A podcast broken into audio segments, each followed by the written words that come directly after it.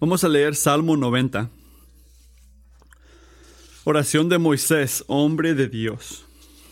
Señor, tú has sido un refugio para nosotros de generación en generación, antes que los montes fueran engendrados y naciera la tierra y el mundo. Desde la eternidad y hasta la eternidad tú eres Dios. Haces que el hombre vuelva a ser polvo, y dices, vuelvan hijos de los hombres porque mil años ante tus ojos son como el día de ayer que pasó, y como una vigilia de la noche. Tú los has barrido como un torrente, son como un sueño, son como la hierba que por la mañana reverdece, por la mañana florece y reverdece, al atardecer se marchita y se seca. Porque hemos sido consumidos con la ira, y por tu, eh, por tu furor hemos sido conturbados. Has puesto nuestras iniquidades delante de ti, nuestros pecados secretos a la luz de la presencia, porque por tu furor han declinado todas tus, nuestras días. Acabamos nuestros años como un suspiro. Los días de nuestra vida llegan a setenta años y, en caso de mayor vigor, a ochenta años. Con todo, su orgullo es solo trabajo y, pesar, porque pronto pasa y, volamos. ¿Quién conoce el poder de tu ira y tu furor conforme al temor que se debe a ti? Enseña, enséñanos, a, enséñanos a contar de tal modo nuestros días, que traigamos el corazón, al corazón sabiduría. Vuelve, Señor. ¿Hasta cuándo? Y compadécete de tus siervos. Sácianos por la mañana con tu misericordia, y contaremos con gozo y nos alegraremos, alegraremos todos nuestros días.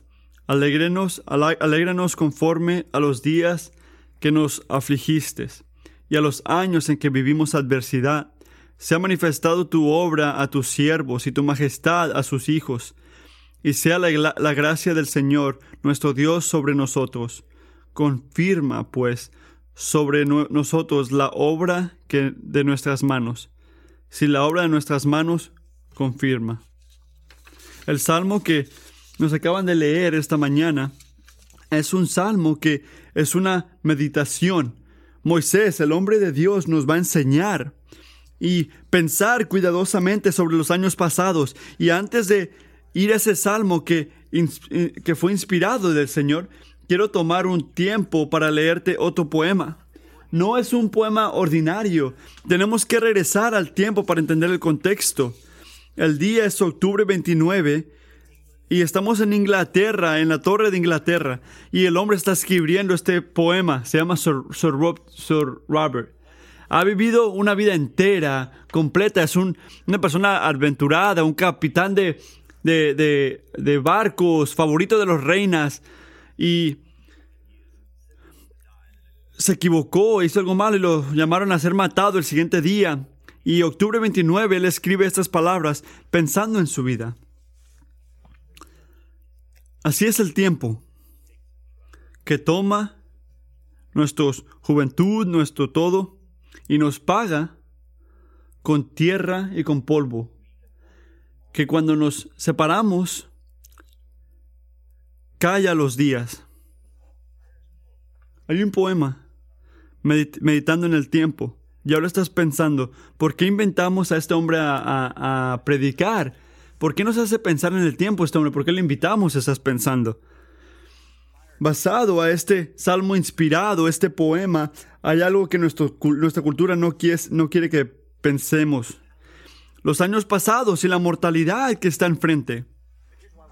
Pero por esto tenemos que considerar esto esta mañana.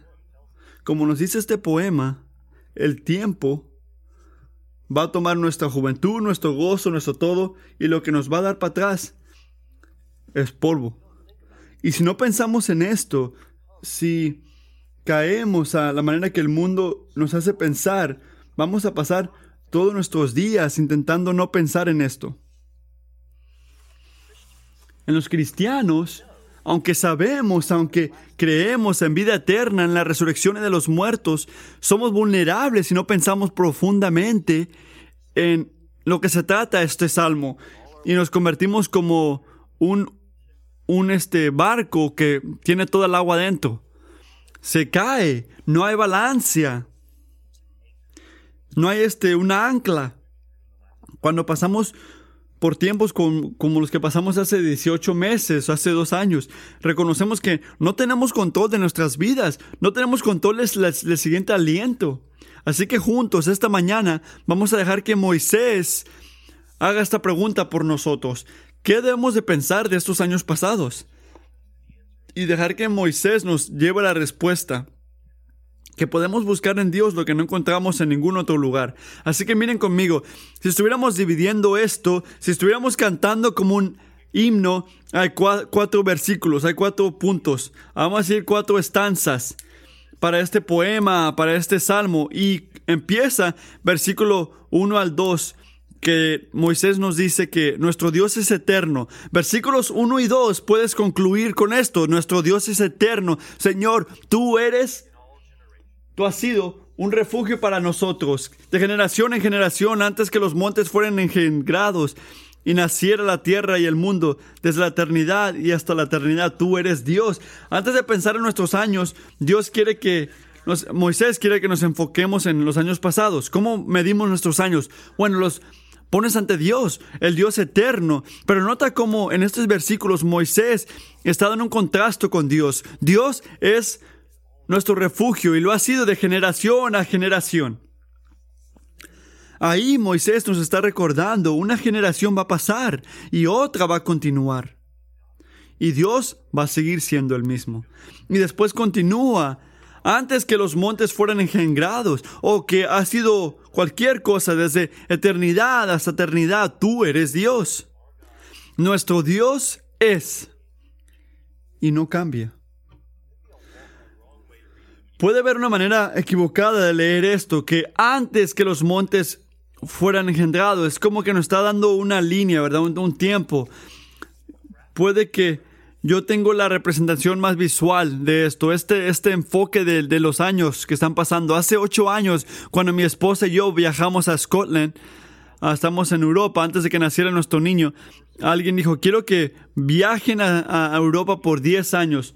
Y yo dije, ¿dónde vamos? Yo quería sentir lo mejor cuando fuimos ahí. Fuimos a las montañas primero, después fuimos al norte, después fuimos a los lugares más perdidos de Scotland que se llaman Orgy, las Islas Orgy, en el norte, que no quieres ir ahí si te gustan la, la playa y cosas así. el viento estaba a 60 millas cuando estamos en febrero.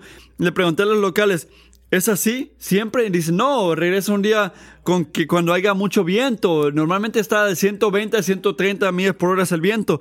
Queríamos sentirlo y lo sentimos. Pero parte de la razón que fuimos a esta isla era porque queríamos ver un lugar que se llama Scar Abre, que es un este, es la cosa más vieja de toda Europa, que va más de 5000 años para atrás y es una, una ciudad que está completa. Hace muchos años le, cayó mucha tierra hasta esto, un, viento fuerte, y una persona miró para abajo y notó que, ¿sabes qué? Hay una ciudad donde yo tenía este, tierra.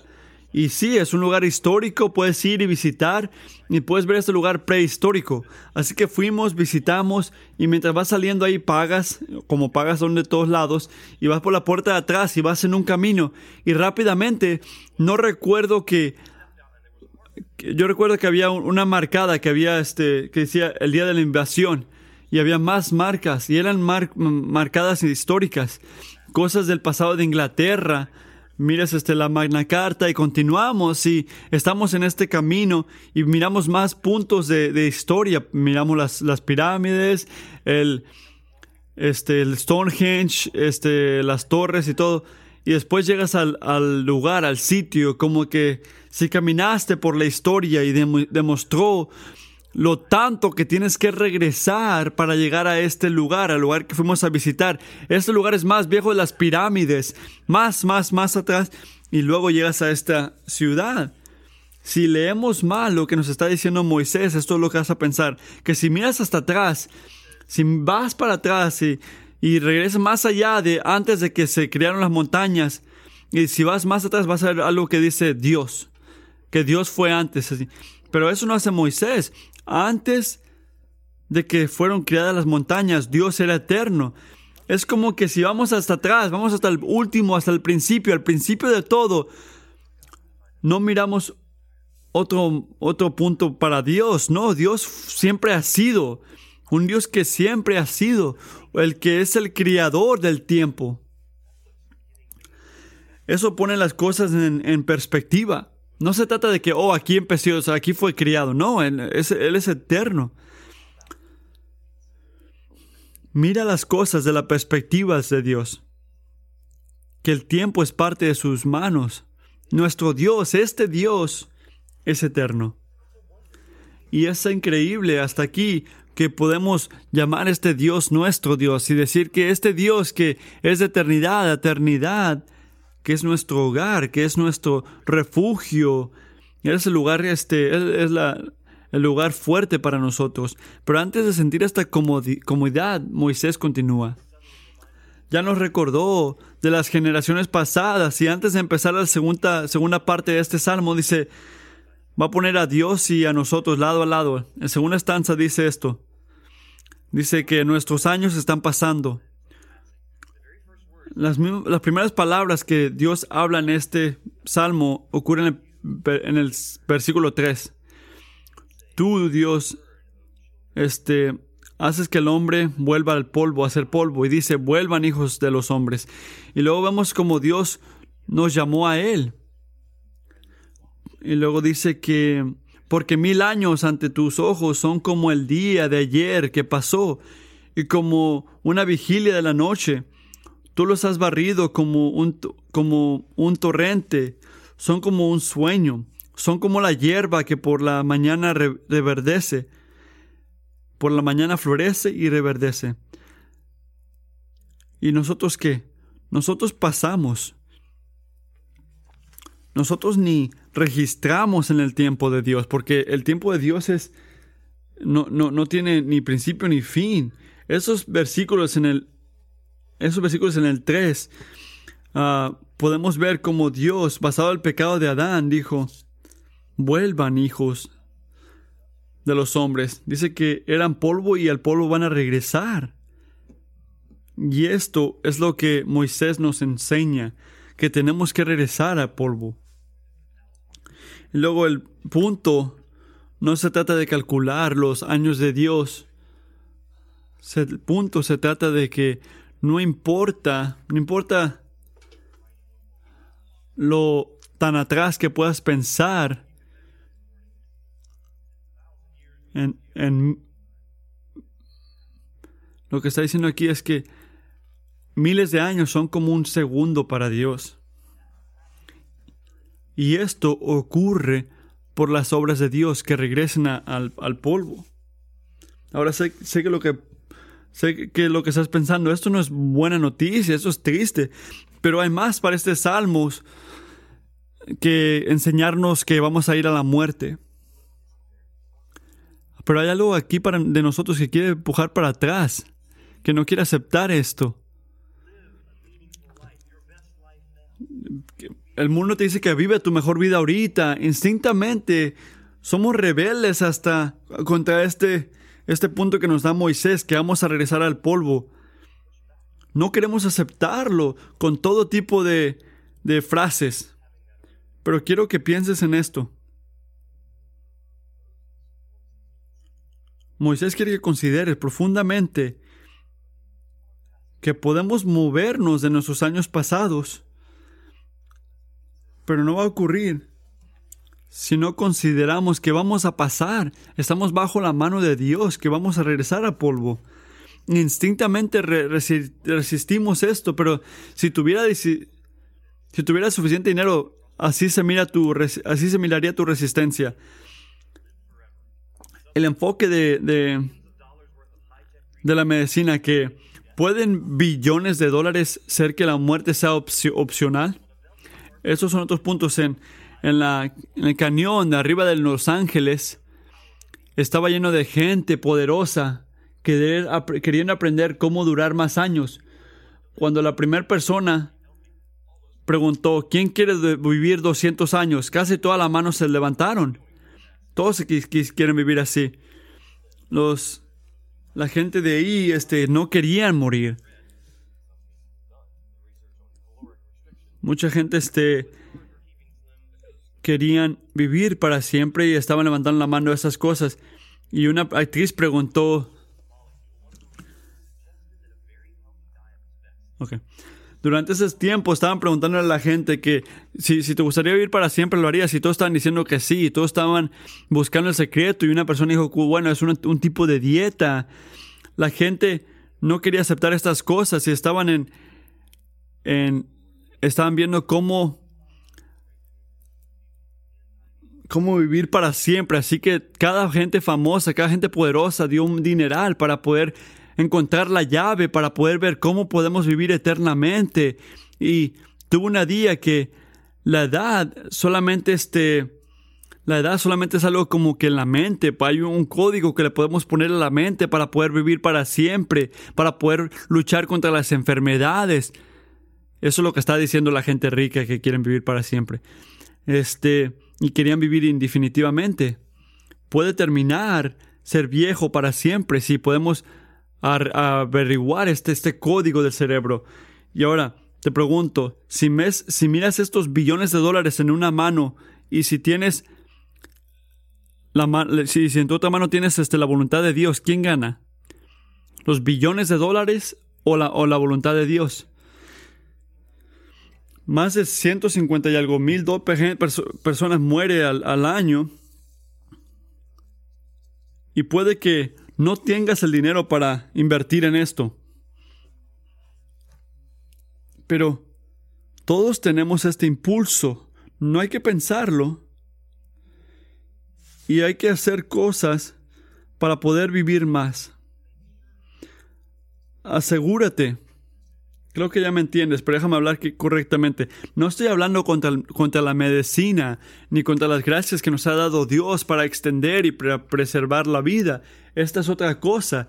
Este, no nada más se trata de que no quiero que solamente se trate de lo que me han dado.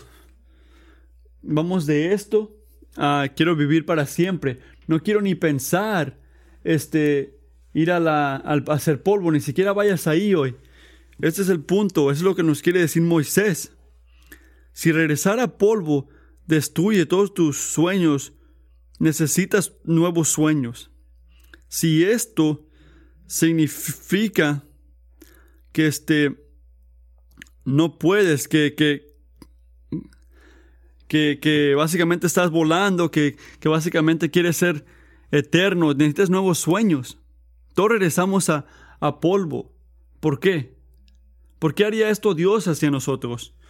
Y Moisés en el, en el siguiente punto, en la siguiente estanza va a hacer esto, va a responder esta pregunta. Nuestro Dios es eterno, nuestros años están pasando y nuestro, nuestro pasar es el juicio. Al empezar en el versículo 7, este nos dice esto. Nos enfocamos y llegamos al fin por, nuestro, tu ira. Y luego en la siguiente estanza lo hace muy clara. Dios, tú, has presentado nuestros pecados ante ti. Porque todos nuestros días pasan. Traemos nuestros años a un fin como una tristeza. Los años de nuestra vida siguen pasando. Y todavía este continúa Pronto, pronto pasan nuestros años y nos morimos. ¿Quién puede ver el poder de tu ira? Nuestros años están pasando y este pasando es el juicio. Y Moisés lo hace claro que es un, un, juicio por nuestros pecados. Y esto va a levantar muchas preguntas y vamos a hablar de estas. Pero es lo que dice que por qué Dios pronunciaría este veredicto hacia la humanidad. ¿Por qué diría que regresen a polvo, hombres? Porque hemos pecado, hemos, nos hemos rebelado contra el Dios de la vida. Y ahora, algunos puntos. Puede que estés pensando, esto no significa que el Evangelio no existe, que nuestros pecados son perdonados. Enfócate en eso, espérame en eso. Pero antes de llegar ahí, quiero que consideres lo que Moisés está diciéndonos. Tú, Dios, has puesto nuestras, nuestros pecados ante ti, hasta los pecados escondidos. Antes de... Ante el Dios eh, eh, eterno estamos enfrente de Él. No nos podemos esconder, Él puede ver los pecados. Le dije a mi iglesia antes, imagínate salir y que hubiera una, una señal en tu espalda que diría todo lo que está en tu mente.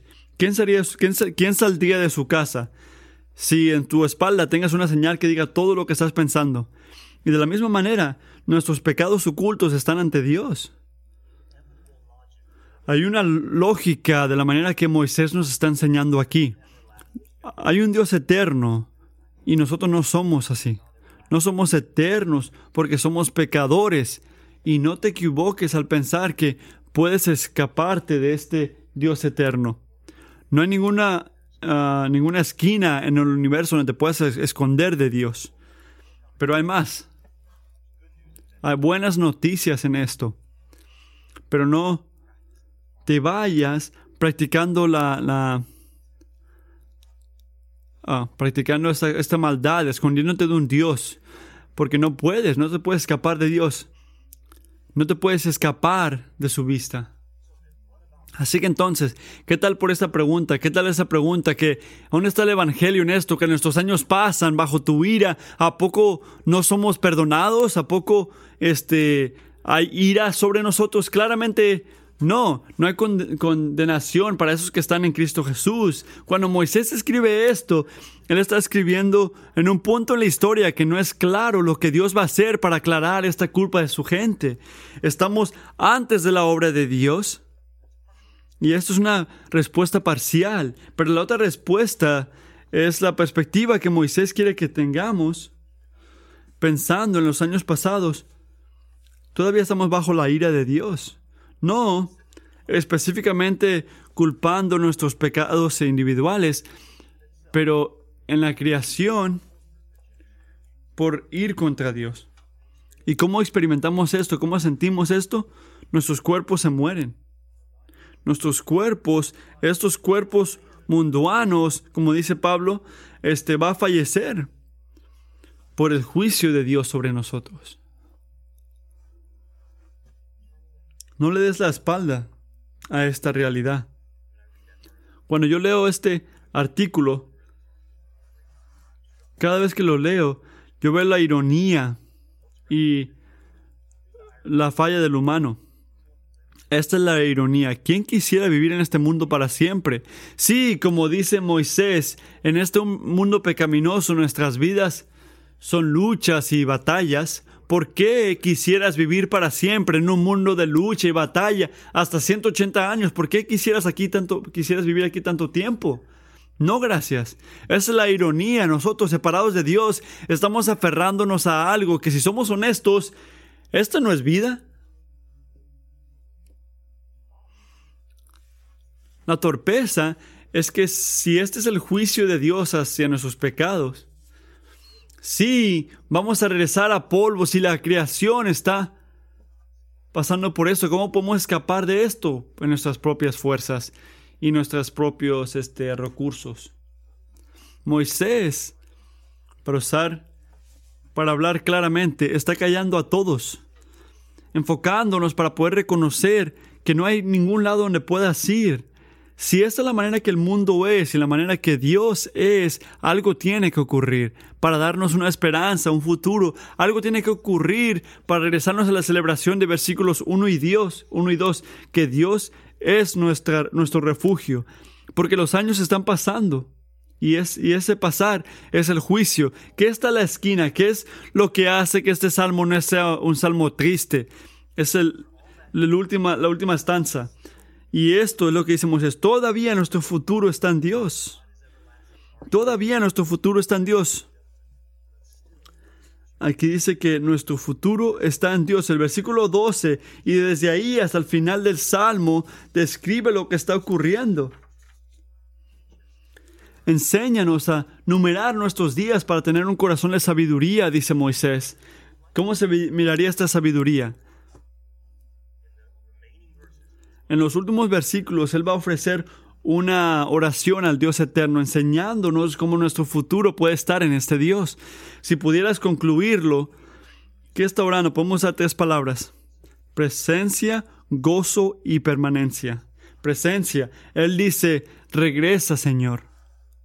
Ven para atrás, regresa. Vuelve. Esto es lo que dice Moisés. ¿Recuerda lo que Dios le dijo a Moisés cuando la gente había pecado abajo? Y Moisés reconoció o ellos habían quebrado el pacto antes de que se terminara la firma. Habían violado todo lo que habían dicho que no iban a hacer. Y Dios dice, yo te voy a mandar la tierra prometida, pero no puedo estar unida con esta gente. ¿Qué dice Moisés? No, Señor, si tú nos mandas a la tierra prometida, pero no vas con nosotros, no es la tierra prometida. Regresa, vuelve, Señor.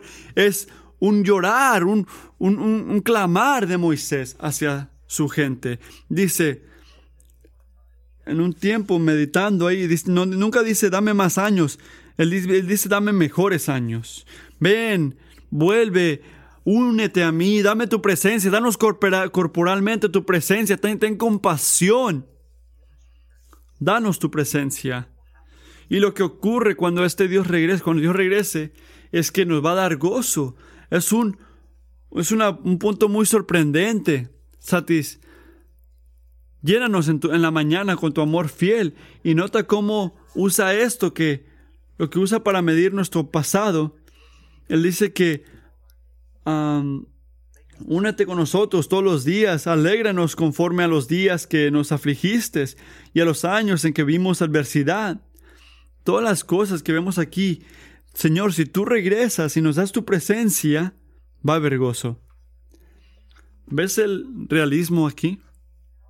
En nuestros años vamos a ver mal, pero podemos probar el gozo por la presencia de nuestro Dios. Él viene, Él cambia el carácter de esas mañanas, años, décadas. Sí, va a haber lucha, va a haber batalla, pero cuando Dios viene, Él trae gozo en medio de estas circunstancias. Y ahora, déjame frenar aquí. Yo sé que cuando yo hablo de gozo y hablamos de mortalidad, algunos de estos alguno de esto este, le habla muy directamente a algunos de ustedes. No sé su circunstancia, no sé por qué estás aquí, no sé si escuchaste algo de un doctor que te habla muy directamente ahora, o si has este, enterrado a alguien.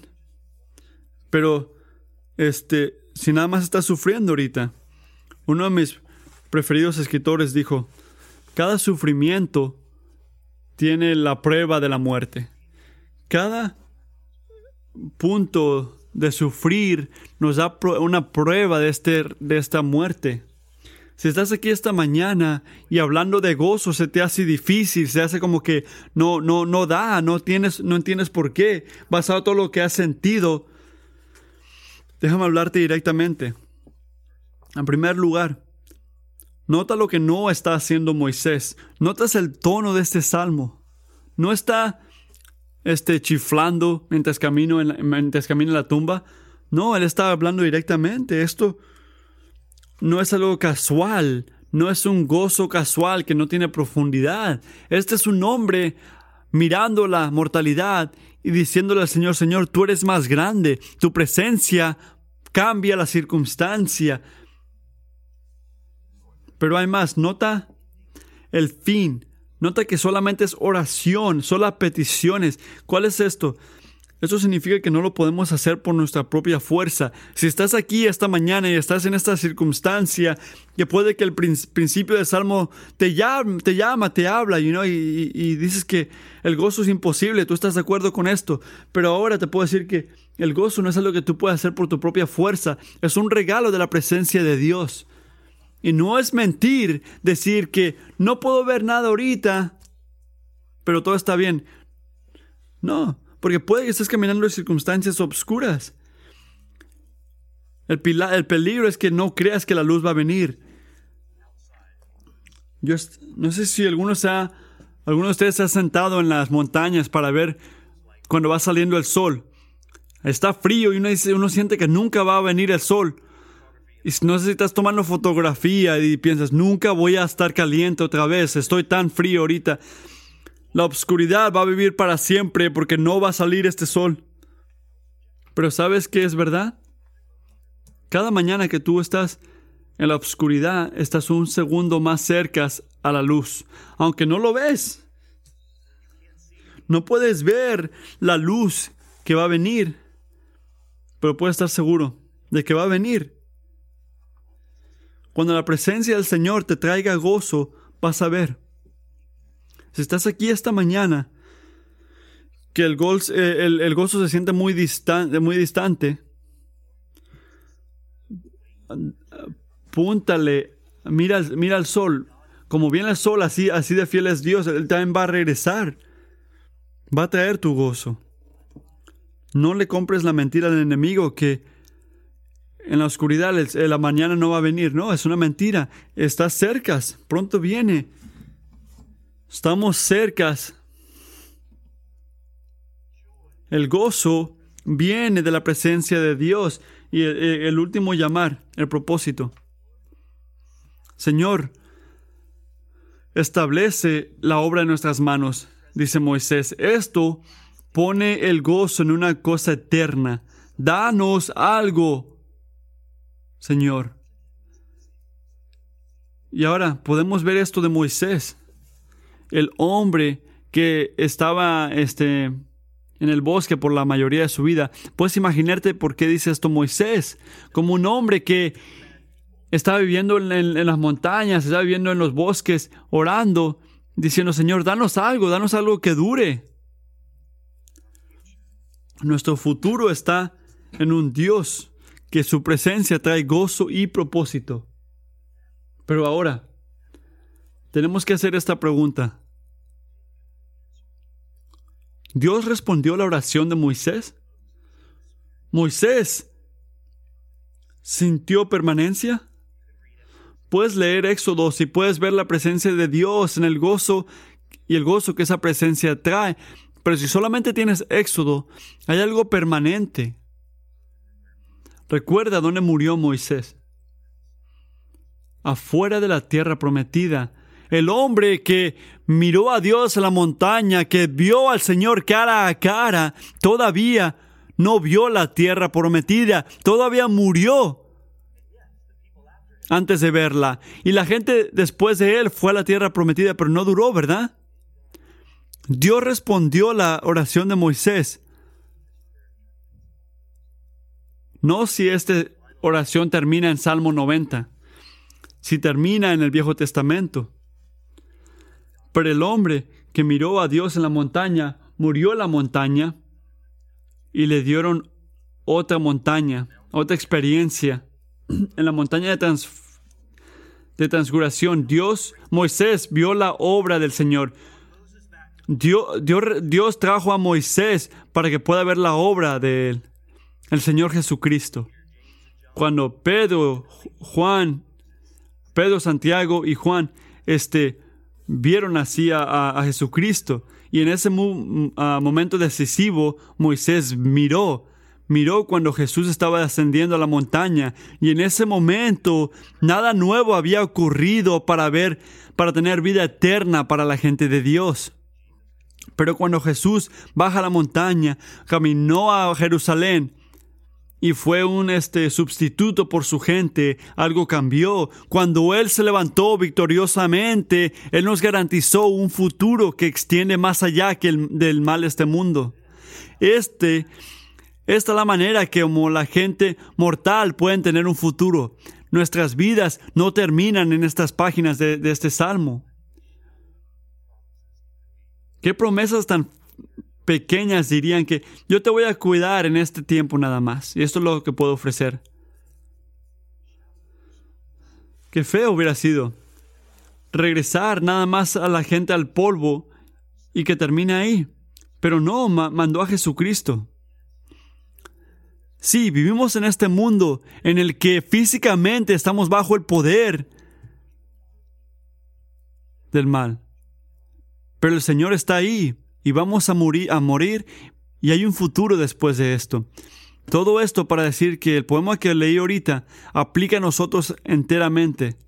Dije al principio que había, había, más. ¿Pensarías tú que el Señor este era un cristiano que probó la ira de este mundo, lo que sintió Moisés también y que nos lleva a considerar? Pero eso no era todo.